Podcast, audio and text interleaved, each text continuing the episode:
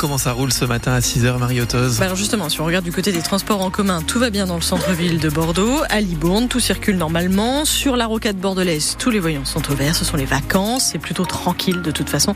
À 6h, ça va bien sur la route. Pour la météo, c'est encore très gris, mais va-t-il pleuvoir aujourd'hui? Alors, euh, est-ce qu'il va pleuvoir? Non, a priori, puisque on aura même du soleil euh, dans la matinée. Ensuite, effectivement, les nuages vont revenir. En revanche, la, la grosse info du jour, c'est si vous aviez rangé le bonnet et les gants, vous pouvez les ressortir. 0 degré ce matin à Saint-Symphorien dans le sud Gironde et à Saint-Savin dans le Blayais, 5 pour Bordeaux.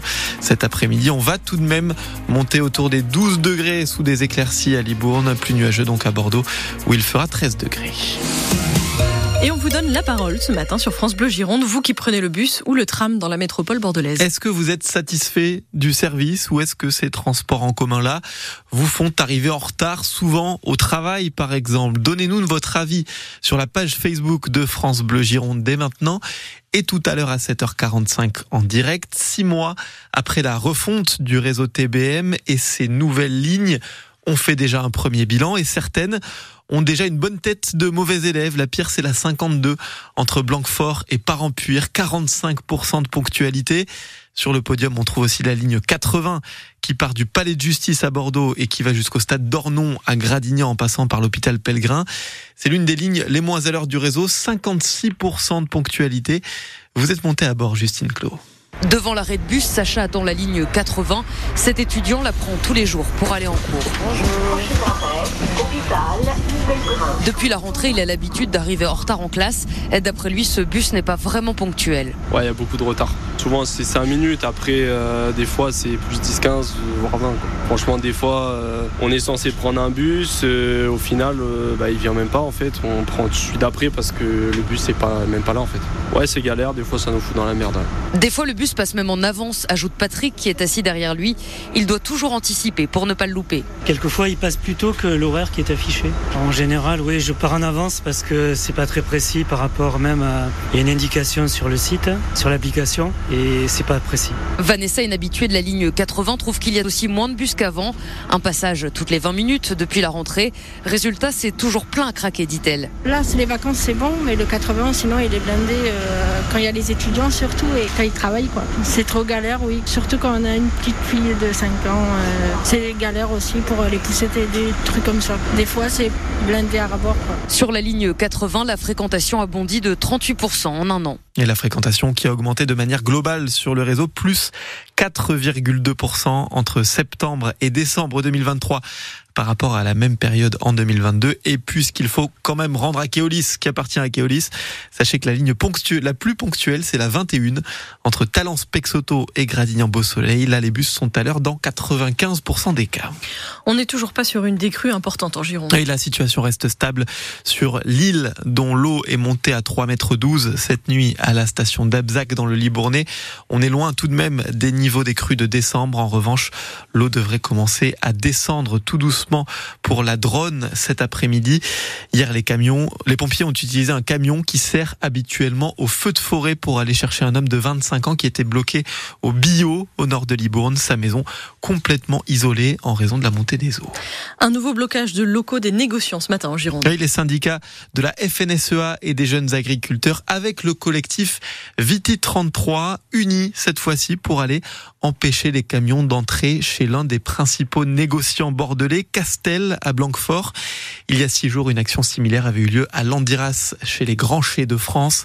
Les syndicats reprochent aux négociants d'acheter le vin à des prix trop bas par rapport au coût de production. France Bleu Gironde, il est 6h04. Les producteurs d'huîtres veulent que vous rachetiez des bourriches. Oui, deux mois tout pile après le début de l'interdiction de la vente des huîtres du bassin infectées au norovirus qui transmettait la gastro. Eh bien, il y avait hier une opération à Audange, opération Retrouvons-nous, c'est le slogan de la campagne qui a été lancé lundi sur le salon de l'agriculture pour attirer à nouveau les consommateurs. Jules Bergès, ostréiculteur à Audange, voit bien que tout ça redémarre très doucement. Les gens sont très réticents, on va dire, enfin réticents, très inquiets, donc ils n'osent pas trop, euh, pas trop revenir. Ou alors ceux qui reviennent reviennent tout doucement avec une douzaine au lieu de deux ou trois. Mais c'est il faut, on peut les comprendre.